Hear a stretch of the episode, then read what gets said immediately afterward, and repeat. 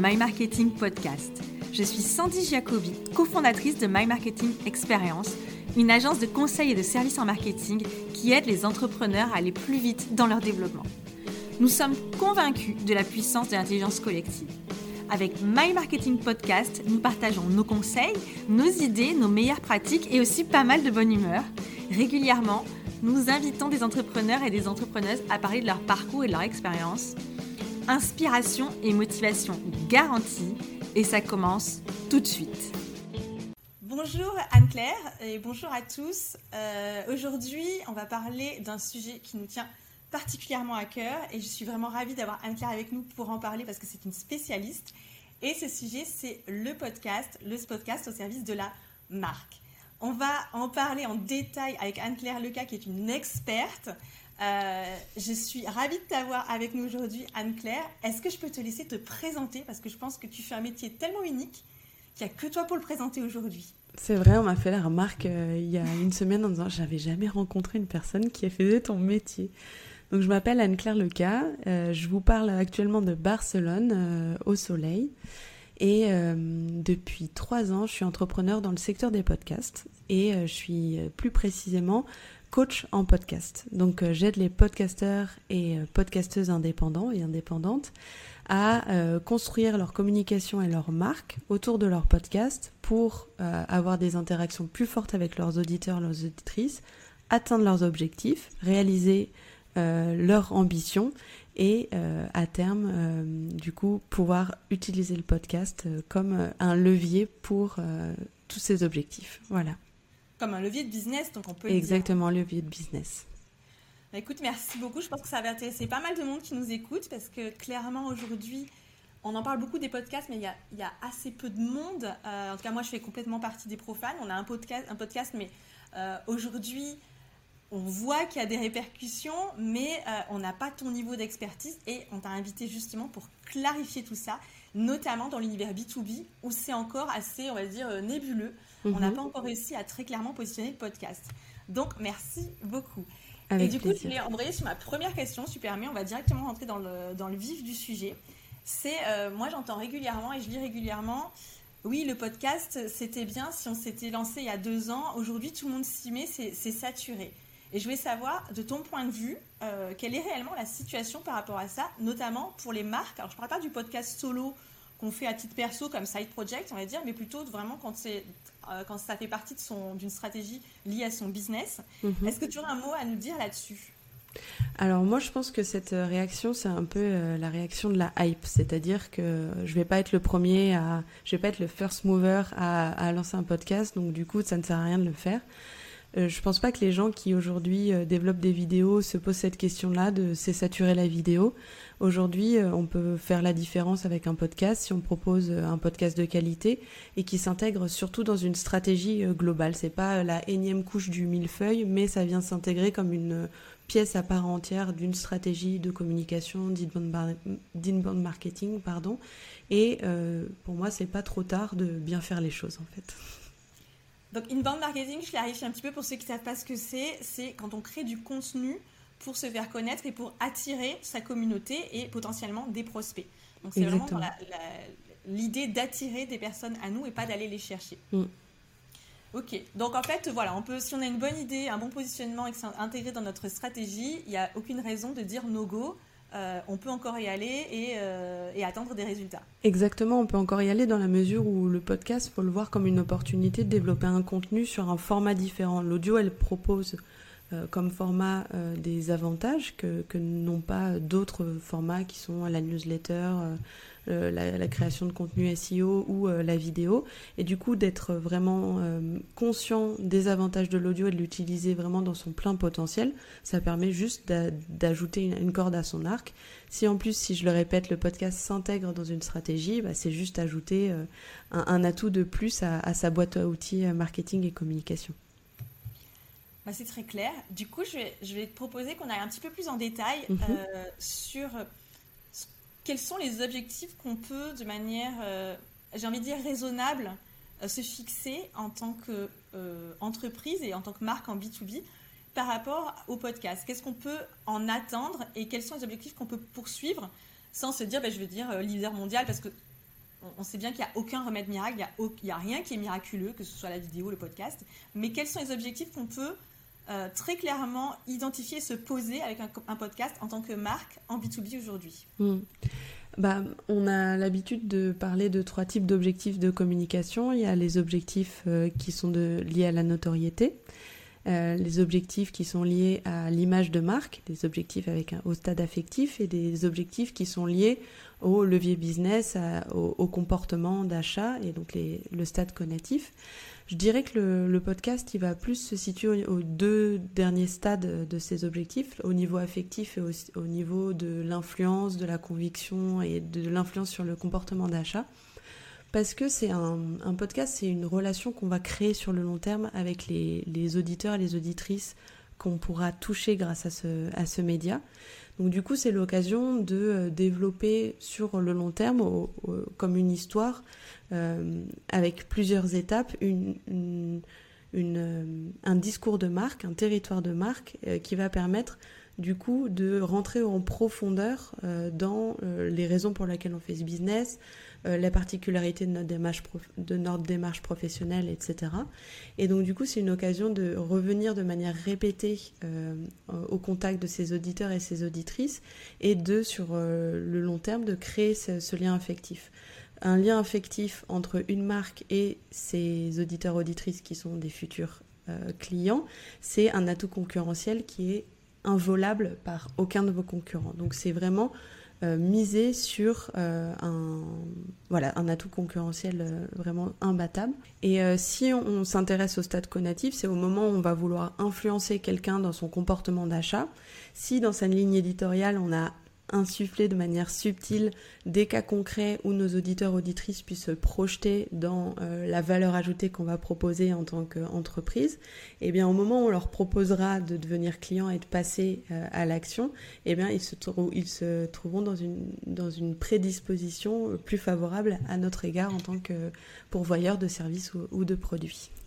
J'aime beaucoup euh, l'idée de prédisposition, de mettre dans des, dans, une, dans, des prédispositions. Exactement. Parce que d'une certaine manière, tu accrois ton influence, moi, si je comprends bien. C'est exactement cette idée-là de, de, se positionner comme un, un leader d'opinion. Euh, et donc, c'est de l'ordre du thought leadership, c'est comment est-ce qu'on va développer sa, sa pensée euh, en tant que marque B2B, euh, on va développer sa, pensée, son expertise, notre certaine approche de notre thématique, de la sécurité, de, euh, de la technologie, et en fait de s'imposer sur un territoire où on est les seuls à s'exprimer dessus, et de mettre les gens en prédisposition, penser à nous de manière spontanée la prochaine fois qu'ils auront besoin d'un acteur qui opère dans notre secteur d'activité.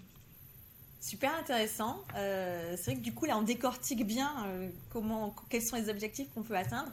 Et euh, moi, ce que je retiens, c'est pas du tout parce que je suis de lumière du marketing et que je m'intéresse à la vente, mais en tout cas, un, podcast peut permettre de faciliter la vente et peut permettre aussi de fidéliser, en fait. Exactement.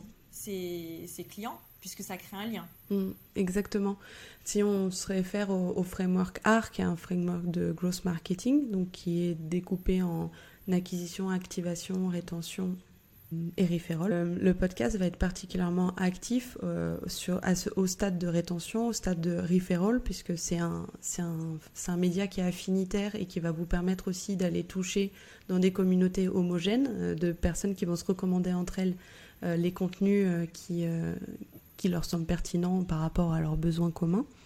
Et, euh, et effectivement, de, de, de faire d'en faire un levier de, de, bouche à oreille. On sait que c'est un enjeu fort euh, pour les marques aujourd'hui de bénéficier de cet effet de recommandation euh, qui, euh, qui est très fort pour, pour persuader et un, un, prospect de devenir client.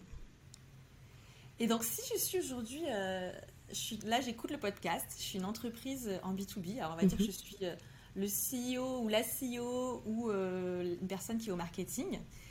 Et je me dis, ça a l'air super, euh, l'idée germe dans ma tête, mais je ne sais pas par où commencer.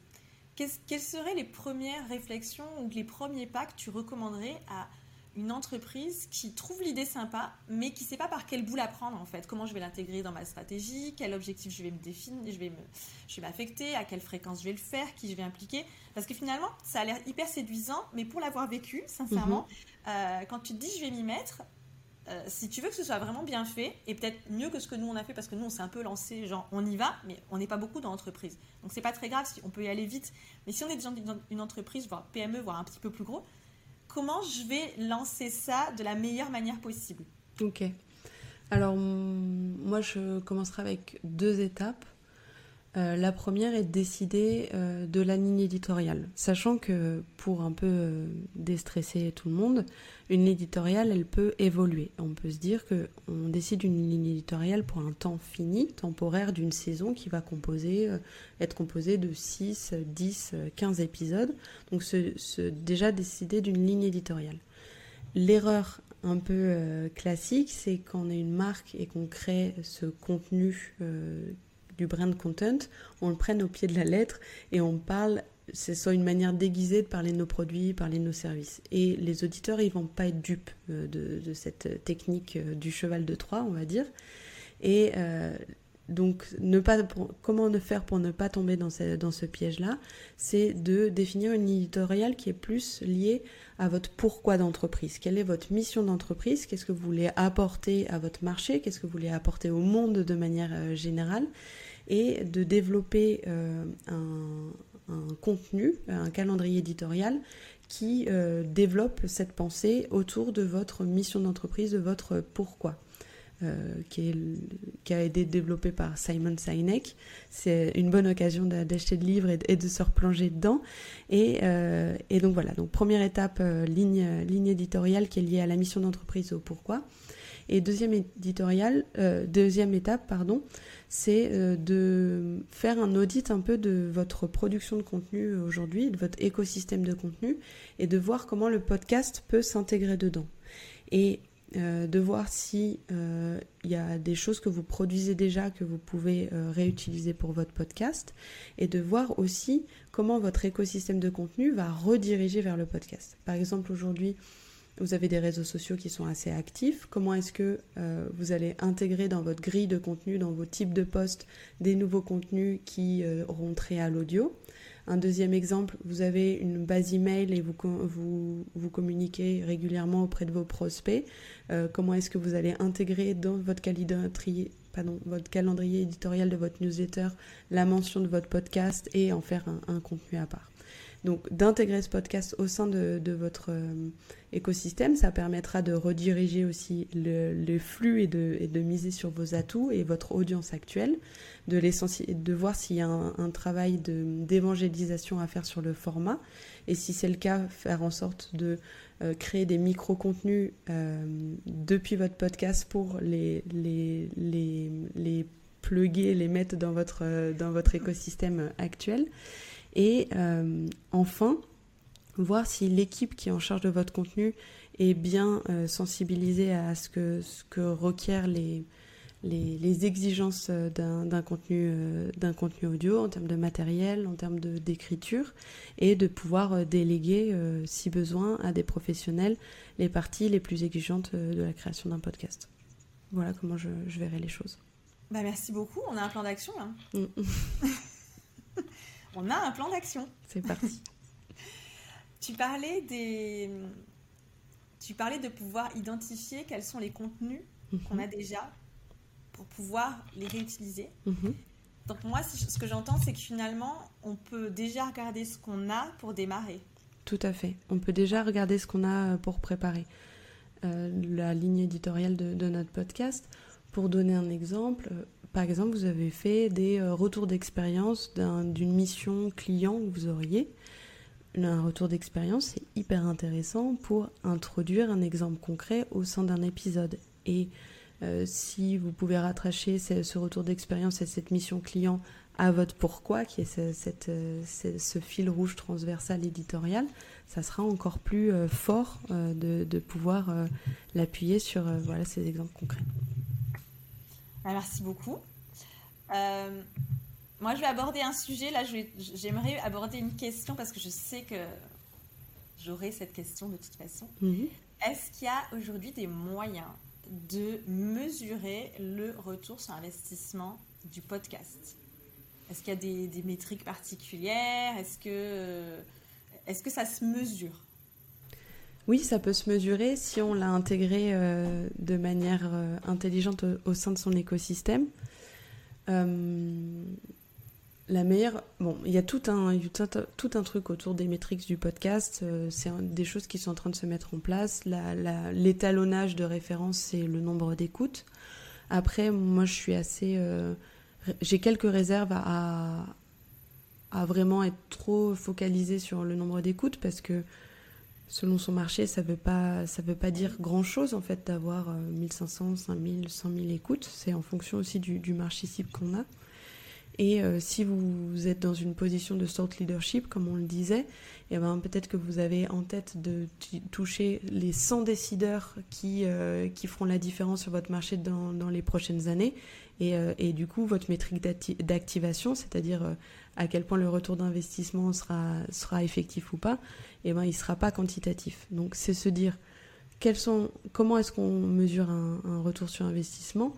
C'est en fonction des objectifs qu'on a avec ce podcast-là et euh, de faire en sorte que euh, ce podcast s'intègre dans votre écosystème avec des bons call to action.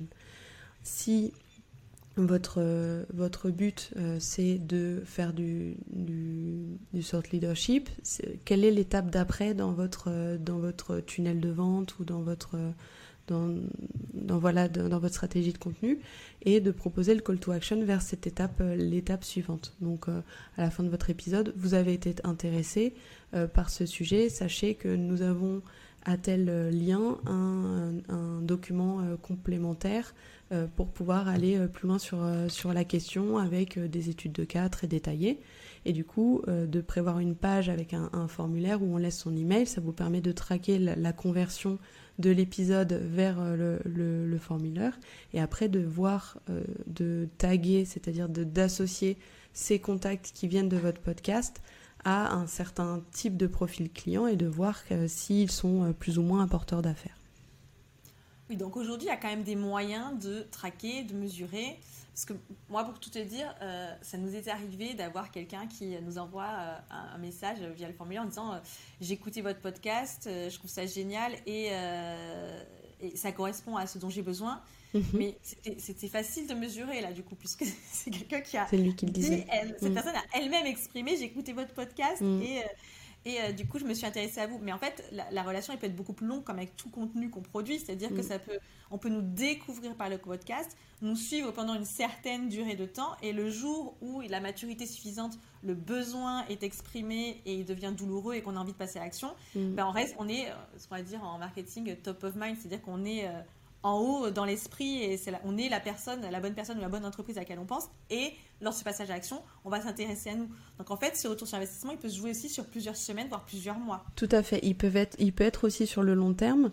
Euh, on peut se jouer sur les, deux choses. Ça n'empêche que si on a, on a prévu un parcours éditeur, j'appelle ça spécifique, avec des contenus spécifiques, euh, par exemple, un lead magnet qui est réservé et qui est communiqué seulement aux auditeurs du podcast, ça permet de les taguer et de pouvoir les suivre sur le long terme. Et si cette personne, on voit qu'il y a cinq mois, elle a téléchargé le lead magnet qui était, elle est rentrée dans la base avec ce tag spécifique de auditeur vient du podcast, bah, ça permettra de mesurer ce long terme et de pas euh, et de pas être biaisé par euh, cet effet longue traîne que, que peut prendre les relations commerciales en B2B, on le sait bien.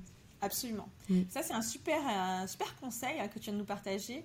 Le petit lead magnet, c'est-à-dire le, petit document à télécharger où il faut laisser son email euh, juste exclusivement réservé aux auditeurs ou aux auditrices du podcast. C'est un super moyen, ça, pour tracer. Exactement. Faut que je le mette en, fait, faut pas oublier, pour compléter, faut pas oublier que le podcast, c'est un outil digital comme un autre. Et donc du coup, toutes les techniques du digital qu'on peut voir euh, par ailleurs, le lead magnet, euh, toutes ces techniques-là, elles s'appliquent au podcast. C'est juste un format différent de proposer le contenu, mais ça n'empêche pas que toutes les, les bonnes pratiques qu'on peut voir par ailleurs, on peut les appliquer au podcast.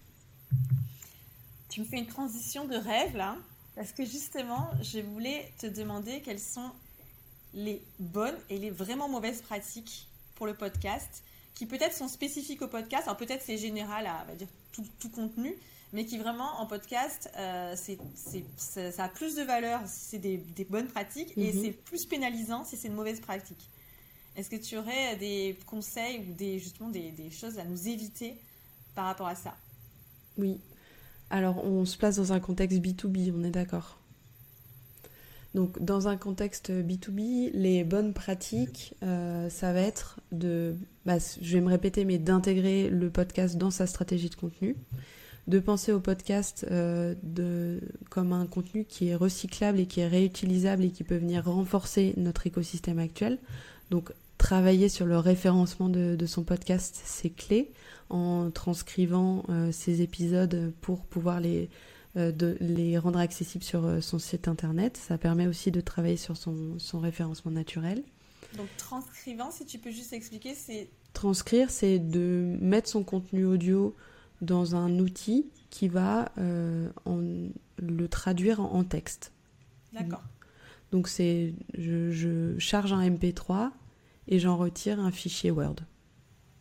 Qui peut après être transformé en article de blog. Exactement. C'est ça l'idée. Et donc euh, optimiser pour le, référencement avec des mots-clés. Exactement, c'est ça l'idée. Donc une bonne pratique. La bonne pratique, ça va être de ne pas négliger la qualité du son. Et euh, parce qu'on est sur une relation sur le long terme et même aussi intéressant et aussi attaché les gens seront à votre marque, c'est une relation sur le long terme, donc s'il y y a du bruit, s'il y a, des, s'il, y a des, des, parasites à cette relation, qui peut être euh, lié à une, une mauvaise qualité de son, et ben ça, ça peut, on peut perdre des gens en route. Donc, euh, sans, c'est euh, désagréable, c'est pas voilà, c'est, désagréable à écouter. Exactement, c'est désagréable à écouter. Donc on ne parle pas forcément d'enregistrer en studio quoi, mais investir dans un bon micro, et, euh, et prendre les, des mesures nécessaires euh, qui sont liées à l'environnement dans lequel on va, on va enregistrer, couper les notifications du téléphone, couper ce genre de choses. C'est bah, un peu des erreurs des débutants, mais c'est ça nous arrive une fois et normalement pas deux. Oui, mais généralement ça nous arrive une fois. Hein. Ouais, voilà.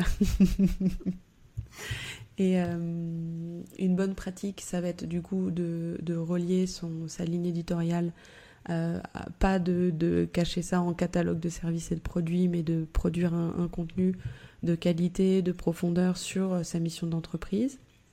De pas hésiter à faire appel à son écosystème aussi. Un podcast, c'est un moyen de rencontrer des gens et de s'allier avec euh, des partenaires. Donc d'inviter d'autres acteurs de, son, écosystème ou d'écosystèmes complémentaires à venir intervenir. C'est une, manière de créer un réseau et de mettre en place des opportunités. Il y a des, business, euh, des, projets business qui découlent de, podcasts. Et les mauvaises pratiques, euh, ça va être de lancer un podcast sans stratégie de lancement et juste de compter sur euh, oh il est bien mon podcast le bouche à oreille fera l'affaire le bouche à oreille il faut mettre en place les bonnes conditions pour qu'il se fasse il faut l'encourager avec une stratégie de contenu derrière voilà ce qui me vient euh, de, manière spontanée. Et est-ce que le fait d'essayer de vendre à tout prix, euh, c'est pas l'endroit Non, c'est pas l'endroit. Mm. On peut mentionner, bien sûr qu'on va mentionner son activité, euh, comme je disais, euh, les particularités de sa démarche professionnelle, les étapes par lesquelles on va passer, les cas concrets de, de clients, c'est une manière de mettre en valeur son activité, mais c'est pas le lieu de la vente, non. C'est pas d'accord c'est pas le lieu de la vente. Ça doit donner envie de continuer la relation, mais c'est pas là où se fait la vente. Hein. Non, c'est pas là où se fera la vente. J'insistais sur, ce point parce que je pense que c'est une erreur euh, si on n'est pas marketeur à la base, euh, dans lequel on peut, un travail dans lequel on peut rapidement tomber. Mhm. à vouloir brûler les étapes en fait. Se dire ben, je vais avoir le client en face, il va m'écouter et bam à la fin je lui balance euh, ma petite pub. Mhm. Et personnellement je pense que c'est assez rédhibitoire d'y aller comme ça en force ça va plutôt refroidir alors qu'on était un peu. Euh, bah voilà, ça montait crescendo, puis d'un seul coup, ça, refroidit un petit peu, je pense. Exactement, il y a ce sentiment. Euh, je sais pas si ça vous est déjà arrivé, mais de se retrouver face à un contenu qu'on déroule, qu'on déroule, et on se rend compte à la fin que c'était un contenu euh, sponsorisé par, par une marque et que ce produit qui avait l'air bien depuis la première ligne, en fait, la personne avait un avis biaisé. On sent un peu le dindon de la farce et c'est ça, ça pourrait être un effet rédhibitoire et irréversible vis-à-vis de cet auditeur qui était intéressé et que vous avez perdu. Bah écoute, je suis hyper d'accord avec toi et c'est drôle que tu fasses que tu parles de ça parce que ça m'est arrivé il n'y a pas très longtemps. Mm. et j'ai vraiment ressenti j'avais l'impression d'avoir été flouée en fait. Exactement. Vraiment, et c'était, c'était très très désagréable. Après, bon, si c'est dit d'entrée, ça me gêne moins, mais, j'aurais, mais aussi je, je prête beaucoup moins attention. Mm. Après, c'est moi, hein, mais euh, si d'entrée on me dit euh, que c'est sponsorisé, j'ai tendance à moins le lire. Mm. Et si je l'apprends à la fin, euh, eh ben, je me sens flouée. Donc c'est vrai que tout ce qui est, que ce soit pour le podcast ou même pour les autres médias, en fait, le sponsoring, on sait que c'est aujourd'hui très puissant, mais mm. ça doit vraiment être fait avec tellement de subtilité que tout le monde n'y arrive pas encore à l'heure actuelle, en fait. C'est pas. C'est vraiment pas évident. Je voulais te poser une dernière question avant de se quitter. Merci déjà beaucoup pour tous les conseils. Est-ce que tu aurais des, euh, marques en B2B qui auraient lancé un podcast et tu penses que ça peut être intéressant d'aller suivre pour voir ce qui a été fait et, euh, celles qui ont, euh, que tu trouves ont réussi ou ont mis en place des stratégies particulièrement intéressantes que les personnes qui nous écoutent pourrait aller, euh, bon, on va dire, espionner, bon, on va ça benchmark, benchmarker, dont moi d'ailleurs, typiquement. Euh, est-ce que tu aurais euh, ça dans les tiroirs à nous partager? Tout à fait. Alors, d'un point de vue strictement marque B2B qui aurait lancé leur podcast, je peux citer Alan, qui est une, une entreprise dans le domaine de la santé, qui, avait, qui a lancé The Good People. Il, me semble que Payfit a aussi lancé son podcast euh, sur euh, les thématiques qui sont liées au, RH, aux ressources humaines, etc. Il y a Slack aussi en anglais qui avait créé euh, leur, leur podcast sur, sur des thématiques qui étaient liées plus au futur du travail. après, j'ai envie de mentionner deux initiatives qui me semblent assez intéressantes de partenariat entre un contenu podcast B2B et une marque B2B. Euh, c'est euh, le partenariat entre Shine, qui est une banque pour les indépendants, et le podcasteur euh, Alexis Minkela, qui crée depuis plusieurs mois des contenus en, en co-branding. Donc, par exemple, des événements qui sont ciblés pour les podcasteurs, les indépendants, les freelances, tous les micro-entrepreneurs qui, est à la qui sont la communauté de Alexis Minkela, mais aussi une cible commerciale de Shine. Et donc, ils, co-créent des événements, des contenus, des livres blancs, tous les deux. Donc, je trouve intéressant d'utiliser un, podcast qui n'est pas le nôtre comme média pour atteindre euh, sa cible. Ou aussi, je sais qu'il y a une démarche similaire euh, qui existe entre euh, Growthmakers et son créateur Gabriel Gourovitch et Salesforce, qui ont mis en place euh, le podcast et le passage comme invité dans le podcast Growth Makers comme une étape dans le tunnel de vente euh, auprès des prospects de Salesforce. Donc je trouve ça très intéressant de voir comment euh, on peut utiliser le podcast de quelqu'un d'autre sur un partenariat à long terme comme une stratégie d'influence. Mais carrément, et moi ça m'intéresse trop, je vais aller voir ça. Merci beaucoup, Anne-Claire. Je t'en prie. Je vais te demander si on s'intéresse à ce que tu fais, si on veut te suivre, si on veut avoir plus de conseils, parce que clairement, hein, toi, tu donnes tout le temps des conseils sur les stratégies de podcast et comment on développe son podcast et comment on développe une communauté autour de son podcast. Où est-ce qu'on peut te suivre ou te contacter? Alors, vous pouvez me contacter sur LinkedIn à Anne-Claire Leca, L-E-C-A-T, ou sur Instagram à EcoFactory, E-E-K-O Factory, F-A-C-T-O-R-Y. Euh, où vous trouverez euh, du coup euh, tous mes conseils et le lien pour vous abonner à ma newsletter pour aller un, cran plus loin dans la profondeur des, des, contenus et des conseils que je partage. Je la recommande parce qu'elle est vraiment top cette newsletter. Je la lis chaque semaine. Elle est vraiment cool. On partagera tous les liens pour que ce soit plus facile, pour que les gens n'aient pas à taper avec leurs petits doigts. Euh, ce sera euh, beaucoup plus simple pour te retrouver. Bah, un grand merci Anne-Claire, c'était euh, super top. J'ai appris plein de choses, donc je vais bien sûr m'approprier, hein, parce que c'était très intéressé comme invitation. non, je pense que c'est un sujet qui aujourd'hui avait vraiment besoin d'être débroussaillé. Il y a beaucoup de gens qui, se posent la question sur oui, non, le podcast et surtout comment. Mm. Et tu as super bien répondu, donc merci Anne-Claire. Merci pour ton invitation Sandy, c'était cool.